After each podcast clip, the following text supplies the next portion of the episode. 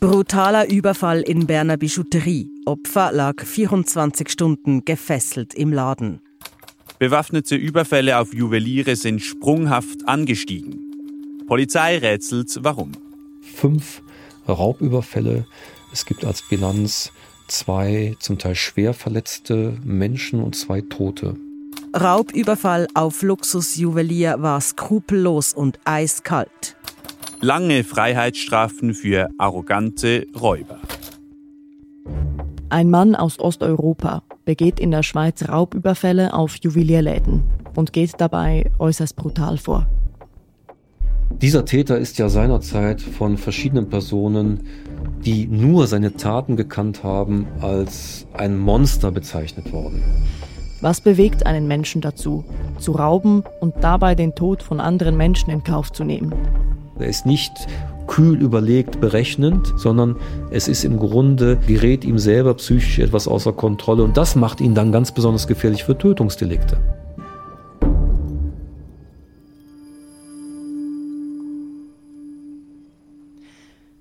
Hinter der Tat, der True Crime Podcast mit Frank Urbaniok. Mit dem bekanntesten Gerichtspsychiater der Schweiz blicken wir in die Psyche von Täter und Täterinnen. Eine Koproduktion der Podcast-Schmiede und von Tagesanzeiger, Basler Zeitung und Berner Zeitung. Folge 3 Der brutale Schmuckräuber. Film und Fernsehen haben es vorgemacht. Es gibt den glorreichen Bank- und Schmuckraub in zig Versionen. Die Täterinnen und Täter machen raffiniert die einfache, schnelle Beute, verschwinden mit dem Gewinn Happy End. In Realität sehen Raubüberfälle vollkommen anders aus. Der Plan geht selten auf. Fast immer kommen dabei Menschen zu Schaden. Im besten Fall kommen sie mit einem Schock davon, im schlimmsten Fall kommen die Opfer eines Überfalls zu Tode. So auch im Fall eines Juwelierdiebs, der mehrfach zuschlug. Er schafft es, fünf Juweliergeschäfte in Schweizer Städten zu überfallen und fette Beute zu machen, ohne dass er gefasst wird. Er arbeitet nicht alleine, sondern ist Teil einer kriminellen Bande aus Osteuropa. Der Dieb handelt skrupellos. Bei den fünf Überfällen tötet er zwei Menschen und zwei weitere werden schwer verletzt. Und dann wird er gefasst. Nach seinem fünften und letzten Überfall können die Fahnder ihn bei der Flucht durch Deutschland stoppen und festnehmen. Mein Name ist Frank Urbaniok, ich bin Professor für forensische Psychiatrie. Ich beschäftige mich seit mittlerweile 30 Jahren mit Straftätern, insbesondere mit Gewalt- und Sexualstraftaten. Und wenn es irgendetwas gibt, das ich wirklich sagen kann, dann ist es, es gibt in diesem Bereich nichts, aber auch wirklich nichts, was es nicht gibt.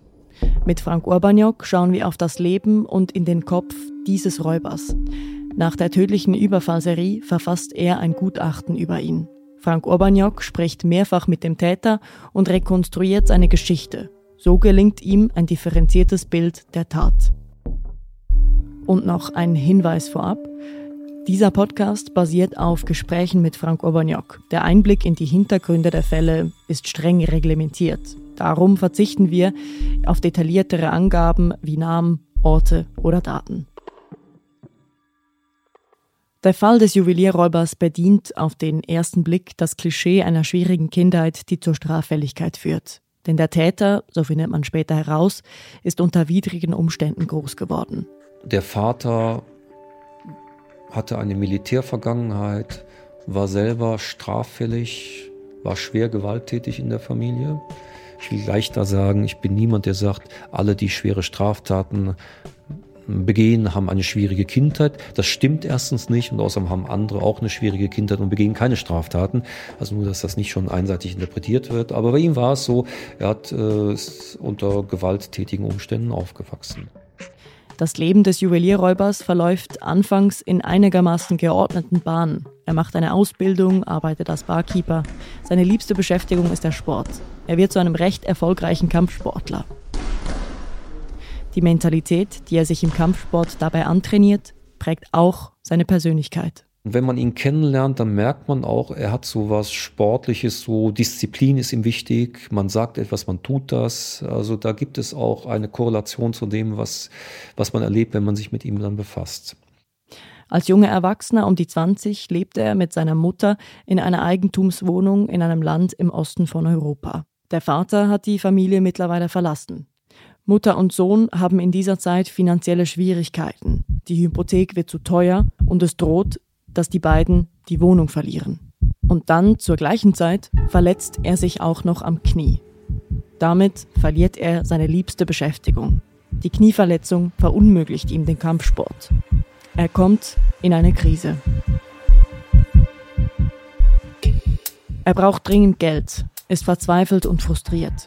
Sein Job als Barkeeper wirft wenig Einkommen ab und da wird ihm bewusst, es gäbe auch noch eine andere Lösung, um an Geld zu kommen. Er weiß, in der Kampfsport-Community gibt es ein paar Männer, die sich in Banden organisieren, immer mal wieder Delikte begehen. Allerdings hat er deren Einladung immer wieder abgelehnt, sich ihnen anzuschließen. Jetzt ist in diesem Kampfsportbereich, in dem er tätig war, gab es immer schon fließende Übergänge zur Kriminalität. Also waren immer Kriminelle, die fanden das gut, die haben da irgendwie Wetten gemacht und so weiter. Es hat immer eine Nähe gegeben. Er schildert auch und sagt, ja, die haben auch immer gefragt, machst du da irgendwie mit, willst du nicht bei uns, du kannst viel mehr Geld. Er hatte bis dahin aber seinen Sport und hat das nicht gemacht. So seine Aussage zumindest. Und das ändert sich nun mit dieser Krise und da sagt er, er sagt es so ganz bewusst, da habe ich mich entschieden, ich werde kriminell. Er entscheidet sich also, Teil einer kriminellen Bande zu werden. So etwa, wie wenn jemand vor der Entscheidung steht, gehe ich in die Hotelbranche oder werde ich Versicherungsvertreter. Kriminell werden ist für ihn im Grunde ein naheliegender Schritt. Durch sein Umfeld im Kampfsport hat er Vorbilder, die zeigen, wer Regeln übertritt, kommt leichter an Geld.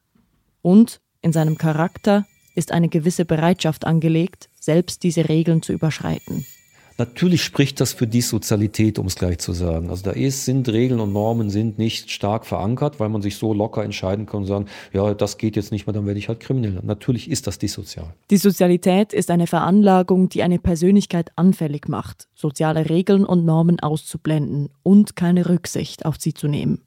Wer das genauer wissen will, die Sozialität haben wir in der ersten Folge zum Fall Leibacher vertieft angeschaut. Hör doch diese Folge nach, falls du es noch nicht getan hast. Wir verlinken sie im Artikel zu dieser Episode oder im Folgebeschrieb. Aber zurück zum Fall. Der Mann ist nun also Teil einer kriminellen Gruppe. Sie begeht regelmäßig Einbrüche, Überfälle auf Bürogebäude und hat auch Auseinandersetzungen mit anderen Gruppen. Er er ist der Neue in der Gruppe und laut seinen späteren Beschreibungen fühlt er sich nicht sehr wohl in diesem Umfeld. Die stark hierarchische Rangordnung passt ihm nicht. Er sagt, ich bin da akzeptiert gewesen, ich habe mich da nie wohl gefühlt. Ich bin immer ein bisschen fremd gewesen, weil ich mag das nicht, wenn man rausgeht und dann redet man schlecht über einen. Ich mag bestimmte Verhaltensweisen nicht. Er ist in der Gruppe so derjenige, der dann auch zuständig ist, wenn es Ärger gibt und wenn es Schlägereien gibt, dann äh, tritt er dort auf. Er macht aber trotzdem mit und startet so seine kriminelle Laufbahn. Er schildert dann Diebstähle und da muss man schon sagen, Diebstähle, ja, das ist, sind nochmal andere Dinge, als wir vielleicht unter Diebstahl ver, ver, verstehen. Da schildert er zum Beispiel ein Erlebnis, wo man mit der ganzen Gruppe in, einen, in ein Großraumbüro reingeht, wo es Computer gibt und dann schießt man erstmal mit äh, dem Gewehr in die Decke und dann gehen alle unter Deckung. Und das erzählt er fast so, ja, wie aus so einem so ähm, Comedy lustig, man schießt in die Decke, die gehen alle unter die Decke, wir nehmen das alles mit. Da hat so was fast jovial, lustiges da drin. Er sagt, wenn ich dabei bin, so wie beim Sport, wenn ich dabei bin, äh, dann mache ich es schon richtig.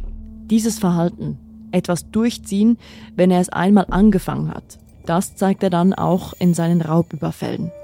Nach einer Weile gerät er zusammen mit seiner kriminellen Bande in Schwierigkeiten. Mit den Einbrüchen in seinem Heimatland läuft es nicht mehr so gut. Also erweitert er seinen Radius, plant auch Überfälle im Ausland. Und besonders attraktiv erscheint ihm dabei die Schweiz. Er hat gesagt, ich bin äh, in die Schweiz gegangen, um Raubüberfälle zu machen, weil ich die Überlegung hatte, ich habe eine finanzielle Schwierigkeit dort. Da gab es mit der Gruppe Schwierigkeiten, mit den Einbrüchen ging es nicht mehr so, die Wohnung drohte verloren zu gehen. Und er hat den Tipp bekommen, da in der Schweiz hat man viel Geld, geh dahin, das ist viel lukrativer als im Heimatland. Das ist der ganz banale Grund, warum er in die Schweiz gekommen ist. Bei seinem ersten Besuch in der Schweiz überfällt er drei verschiedene Juweliergeschäfte. Der erste Raub ist noch vergleichsweise harmlos. Dort hat er sich Uhren zeigen lassen. Die hatte so angelegt an die Hand, hat dann die Verkäuferin weggestoßen und ist geflüchtet. Das ist das erste Delikt. Die Verkäuferin kommt mit einem Schrecken davon. Wenig später hat der Räuber ein nächstes Ziel. Dieses Mal überrascht er einen männlichen Juwelier. Und da ist es dann schon so, dass er dort eindringt in den Verkaufsraum, dort diesen Juwelier schlägt, auch verletzt, dann dort fixiert, sodass er sich nicht bewegen kann und dann dort Schmuckstücke, Uhren stiehlt und damit entkommt. Beim dritten Überfall eskaliert die Situation. Wiederum wenig später kommt es dann in einer nochmaligen Steigerung wieder zu einem Überfall auf einen Juwelier. Und dort ist das Schema dann ähnlich wie beim zweiten Delikt. Er dringt ein und schlägt den Verkäufer, versucht ihn zu fesseln. Es gibt dann weitere Schläge. Er räumt wieder die äh, Auslagen leer. Aber die Gewaltanwendung ist dann dort so massiv, dass dieser Mann stirbt. Der Räuber tötet also beim dritten Überfall einen Mann. Die Behörden finden beim Opfer Spuren eines brutalen Angriffs. Sein Kiefer ist zertrümmert, mehrere Backenzähne herausgeschlagen. Sie sichern Spuren, die auf den Täter hinweisen, aber sie wissen nicht, wer der Täter ist und wo er sein könnte und können entsprechend wenig tun. Der Täter kommt also davon. Er kehrt zurück in sein Heimatland, wo er sein bisheriges Leben fortsetzt bevor er sieben Monate später wieder in die Schweiz einreist und erneut äußerst gewaltsam einen Juwelierladen überfällt. Der Verkäufer überlebt, verletzt und traumatisiert. Und der Täter entkommt erneut unerkannt. Bis jetzt hat er vier Raubüberfälle in der Schweiz begangen und bei keinem davon eine Schusswaffe bei sich getragen. Das ändert sich, als er zum fünften Mal zuschlägt. Diesmal führt er eine Waffe mit, ein Gewehr, das kommt allerdings nicht zum Einsatz. Er selber sagt, es hat einen Mittäter gegeben, mit dem er das zusammen macht. Wieder wird der Besitzer geschlagen, wird auf einem Stuhl gefesselt, um dann alles auszuräumen. Ihm wird eine Stofftasche über den Kopf gezogen und auch diese Person verstirbt. Nach fünf Überfällen in der Schweiz mit zwei getöteten Juwelieren und zwei teils Schwerverletzten schaffte er es zunächst wieder, unerkannt zu entkommen. Er setzt sich in Deutschland mit seinen geraubten Schmuckstücken in den Zug und da, im Zug auf seiner Durchreise durch Deutschland, wird er bei einer Personenkontrolle im Zug erwischt, weil die Polizei bei ihm Schmuck, Silberbarren und ein Messer findet. Die deutsche Polizei liefert ihn anschließend an die Schweiz aus. In der Schweiz kommt der Mann in Untersuchungshaft und wird vernommen. Diese ersten Einvernahmen durch die Polizei zeichnen ein düsteres Bild. Ein kaltblütiger Gewalttäter, ein brutaler Psychopath. Jemand, der keinerlei Skrupel hat, der für Geld alles macht und Menschen totschlägt. Und man fühlte sich auch bestätigt dadurch, wenn man gesehen hat, wie der ausgesagt hat. Der hat äh, einerseits nichts zugegeben selber, der hat viel gelogen ich nehme ein Beispiel aus den Einvernahmen. Man hatte zum Beispiel dann den Eindruck, ist da nicht ein Hammer verwendet worden, weil gerade die getöteten Personen so schwer verletzt waren, dass der Schädel komplett zertrümmert war, dass man sich gar nicht vorstellen konnte, dass das nur Schläge gewesen sind. Hat man gesagt, ist da nicht ein Hammer zum Einsatz gekommen, weil der Kiefer zertrümmert war Backenzähne rausgeschlagen wurden. Und er hat dann so, muss man sagen, sehr lapidar und, und wirklich ganz äh, verstörend geantwortet. Ja, vielleicht hatte die Person schlechte Zähne. Die erste Einschätzung von einer Fachperson vom Täter hält fest, er hat eine dissoziale Persönlichkeit. Regeln spielen für ihn keine Rolle. Er ist psychopathisch, macht nur, was ihm selbst nützt. Die Rede ist von einem kaltblütigen Gewalttäter, von einem Monster. Frank Urbaniok wird nach dieser ersten Beurteilung zum Fall hinzugezogen. Er soll tiefer graben, ein weiteres Gutachten erstellen. Ist der Täter wirklich ein Monster? Dass diese erste Beurteilung des Täters so ausgefallen ist, sei logisch, sagt Urbaniok. Wenn man so ein Gutachten schreibt, dann wird auch kein Richter das nicht als plausibel ansehen, weil das ist so stimmig mit dem, was man da als Taten sieht, mit den fünf Raubüberfällen, mit dieser enormen Brutalität, mit den Toten, mit den Schwerverletzten. Und auf den ersten Blick klingt das einleuchtend. Es gibt aber etwas, das Urbaniok stutzig macht. Es gibt eine Sache, die einem auffällt oder die irgendwie stört in dieser scheinbar runden Geschichte, ist nämlich genau die, wenn es eine Person ist, der alles egal ist, die nur an Nützlichkeit interessiert ist, also bei der es nur darum geht, ich mache etwas, dass ich einen Profit habe, dass es mir nutzt, so wie das bei Psychopathen ja der Fall ist. Psychopathen funktionieren so, dass sie nur reagieren nach nutzt mir, nutzt mir nicht, egal was es dafür braucht, dann stört ein, dass es so viel Schwerverletzte und zwei Tote gibt. Weil aus dieser Optik heraus, wenn es nur um Nützlichkeit geht, gibt es ja gar keinen Vorteil für die Person, sondern nur ein erhöhtes Risiko. Oder so ist es mir gegangen, da habe ich gedacht, das muss man zumindest erklären. Wie passt das zur Psychopathie zusammen? Ein Psychopath will den Gewinn maximieren, aber das Risiko minimieren. Und aus dieser Logik gedacht, macht das keinen Sinn. Frank Urbaniok beginnt also mit der Arbeit an einem weiteren Gutachten. Er will das Motiv des Täters verstehen. Warum hat der Mann das alles getan? Urbaniok geht tiefer und setzt sich mit dem Täter an einen Tisch. Er spricht über 15 Stunden mit dem Täter und hört genau hin, was der Mann sagt und wie er sich und seine Tat erklärt. Er hat zum Beispiel auch, wo wir angefangen haben mit dem Gutachten, hat er gesagt, ich habe viel gelogen und das stimmt. Also wenn man die Akten sieht, wenn man das, was er vorher im Gutachten, er hat wahnsinnig viel gelogen. Er sagt, ich bemühe mich jetzt aber ehrlich zu sein. Natürlich bin ich nicht so naiv und sage, fühle mich gebauchpinseln und sage, super, mit mir, also mich findet er so toll und ist jetzt ehrlich. Ich nehme das mal so zur Kenntnis und so nach dem Motto, ja, schauen wir mal, so. Und dann ist ja immer schwierig, jemand kommt aus dem Land, ich kann das nicht direkt überprüfen. Urbaniok zapft möglichst viele Quellen an, um die Aussagen des Täters zu überprüfen. Ich gehe ja nie danach, was erzählt mir jemand und ich nehme das eins zu eins, sondern ich versuche so viel wie möglich andere Informationen zu bekommen, um einzuordnen, ist es plausibel, ist es nicht plausibel. Und ich habe in dem Fall natürlich die Taten das muss stimmen mit den Taten, es muss plausibel sein. Ich habe dann Kontakt in das Heimatland aufgenommen und habe dann auch Personen gefunden, denen man telefoniert. Da gab es zum Beispiel einen Polizisten, der ihn kannte, da gab es andere. Viele Geschichten und Aussagen aus all diesen Gesprächen ließen sich durch Abklärungen von Frank Urbaniok schließlich überprüfen. Einige, andere nicht. Insgesamt bestätigte sich das alles. Am Ende entsteht ein 130 Seiten langes Gutachten. Daraus ließ sich eine der ersten großen Fragen beantworten. Nämlich, was war das Tatmotiv? Es waren die finanziellen Schwierigkeiten zu Hause, die ihn zur Tat bewegten, stellte Urbaniok fest. Dass er dafür ins Ausland reiste, ist auf die Schwierigkeiten mit der kriminellen Bande zurückzuführen, der er sich angeschlossen hatte. Die Beweggründe sind also soweit klar. Aber wieso geht der Täter mit einer derartigen Brutalität vor? Welche Persönlichkeit steckt hinter seiner Skrupellosigkeit. Frank Urbaniok analysiert die Psyche des Räubers in seinem umfassenden Gutachten.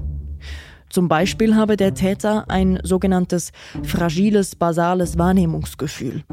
Das ist eine sogenannte Risikoeigenschaft im Rahmen einer speziellen forensischen Diagnose. Forensische Diagnosen dienen dazu, das Risikoprofil zu identifizieren. Mit diesem lassen sich die Taten erklären. Wenn man also das Risikoprofil kennt, weiß man auch, wie hoch das Risiko ist, erneut gewalttätig zu werden. Das heißt, der ist groß geworden unter Bedingungen. Man muss permanent mit irgendwas Schlechten und schlechten Wendungen rechnen.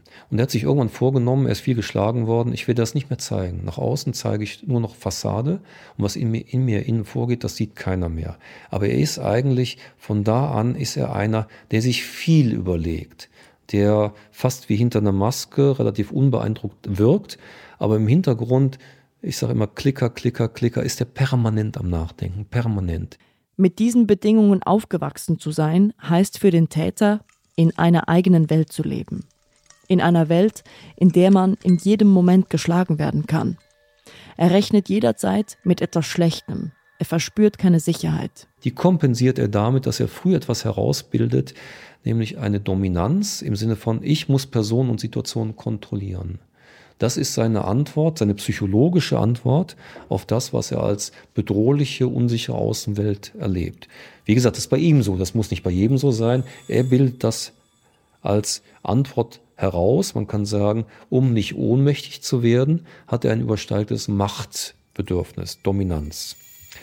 Also, er hat diese Wahrnehmung, in der Welt kann man niemandem vertrauen, es ist alles unsicher, also muss ich sehen, dass ich so viel wie möglich kontrollieren kann. Er kompensiert seine Ohnmacht durch übersteigerte Dominanz. Das ist ein Faktor, der zu einer erhöhten Gewaltbereitschaft des Täters führt. Dazu kommt eine wichtige Eigenschaft, die fokussierte Zielgerichtetheit. Das heißt, hat der Mann entschieden, etwas zu tun, dann tut er es. Das ist auch das, was er aus dem Sport kennt. Er entscheidet sich was, irgendwas zu machen, dann geht er 100 Prozent. Er relativiert nicht mehr, macht keine Abschätzungen einer möglichen Gefahr. Es gibt für ihn kein Zurück mehr, auch wenn der Ausgang seines Handelns negativ sein könnte. Und normalerweise bei Menschen ist es so, wenn das jetzt nicht gut läuft, wenn irgendwas passiert, man kann nochmal zurück, man prüft nochmal, ist es eine gute Idee. Das ist bei ihm ganz vermindert ausgeprägt. Das nennt sich als Eigenschaft fokussierte Zielgerichtetheit. Schließlich sagt Frank Urbaniaks Diagnose auch, dass der Mann dissozial ist.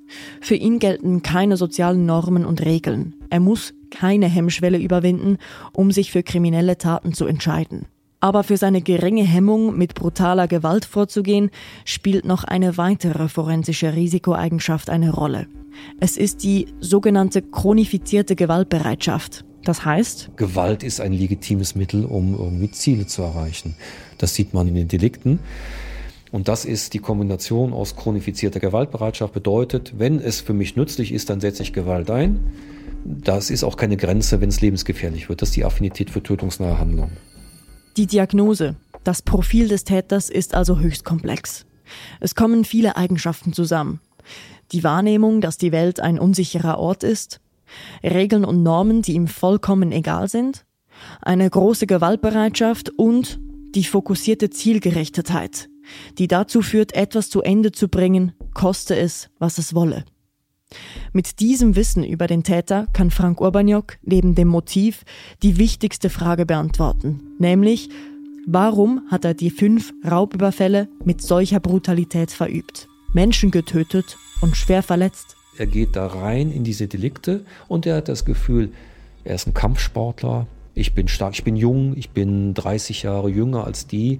Ich werde die bedrohen, ich schlage einmal zu und dann gibt es keine Probleme mehr. Und was passiert ist, es ist anders, als er denkt. Er ist ein unvollständiger Planer. Er hat nicht auf der Rechnung, dass die sich wehren, dass es nicht so leicht ist, die am Stuhl zu fesseln.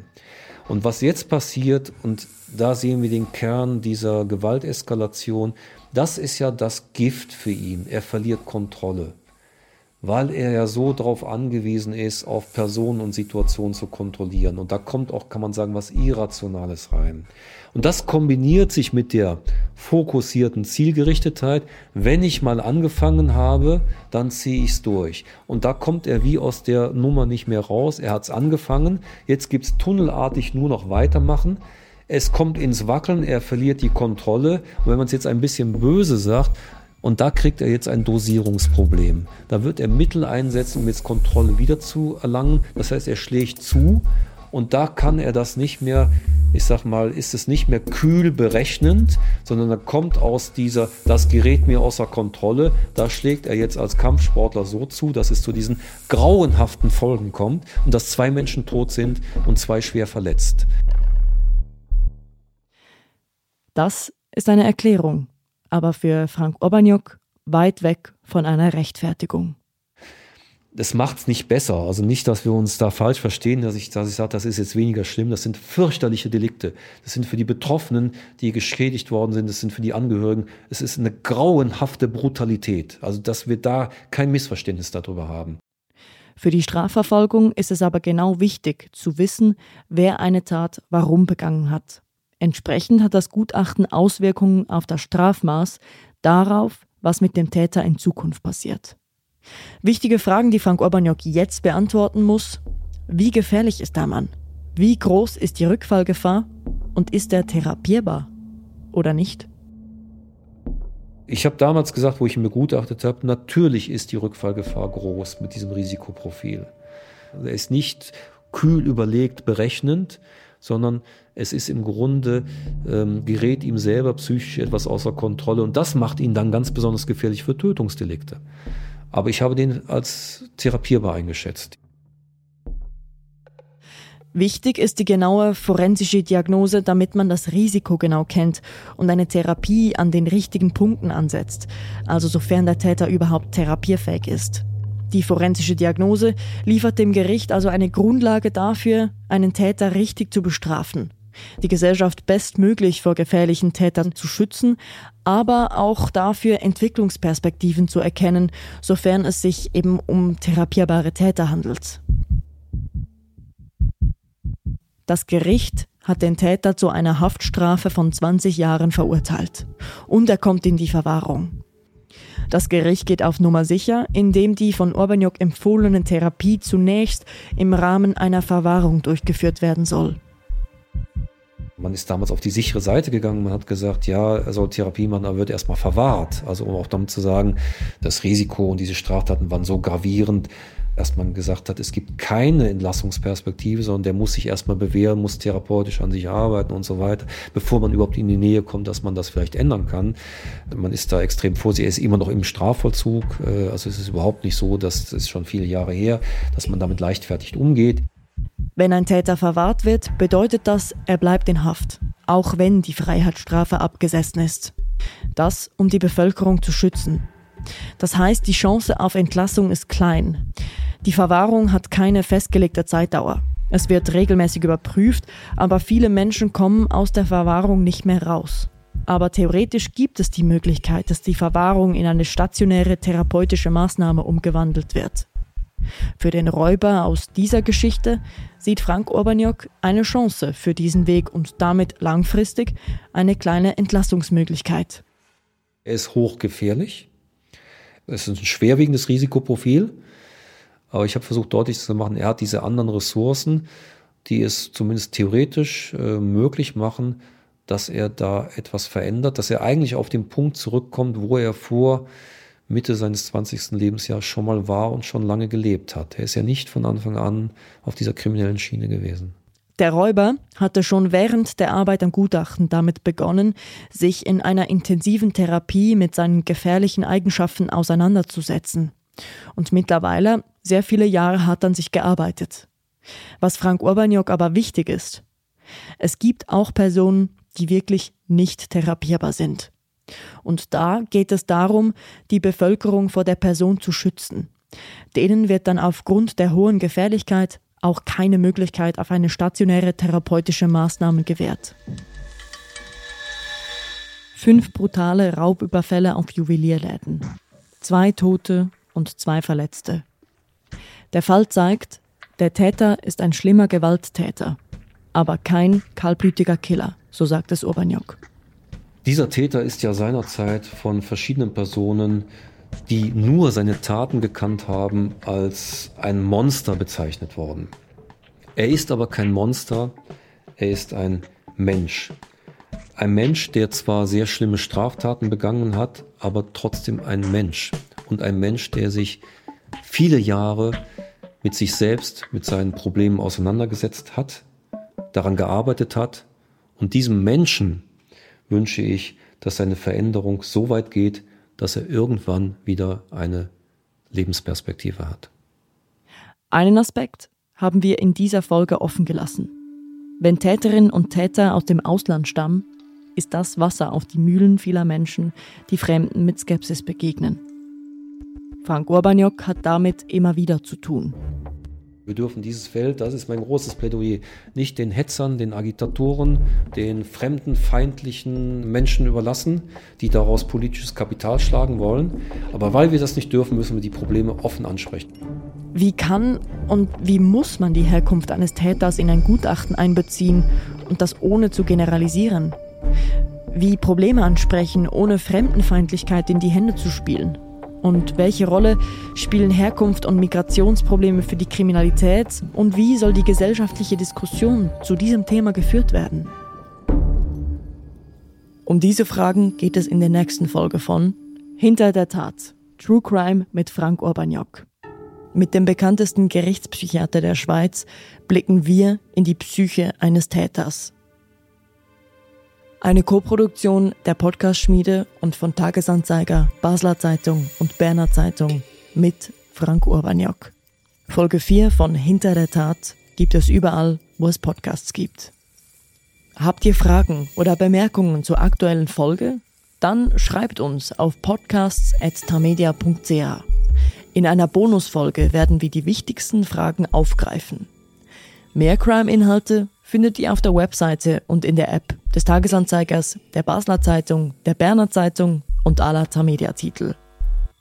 Wer noch kein Abo hat, kann den Tagesanzeiger drei Monate zum Preis von einem Monat hören und lesen. Mehr Infos auf podcast.tagesanzeiger.ch. Hinter der Tat. Redaktion Simon Lechmann. Produktion bei der Podcast-Schmiede Cheyenne Mackay, Franziska Engelhardt, Nico Leuenberger. Produktion beim Tagesanzeiger Laura Bachmann und Mirja Gabatula. Erzählerin Laura Bachmann. Sound, Mix und Mastering Christina Baron. Projektleitung bei der Podcast-Schmiede Cheyenne Mackay.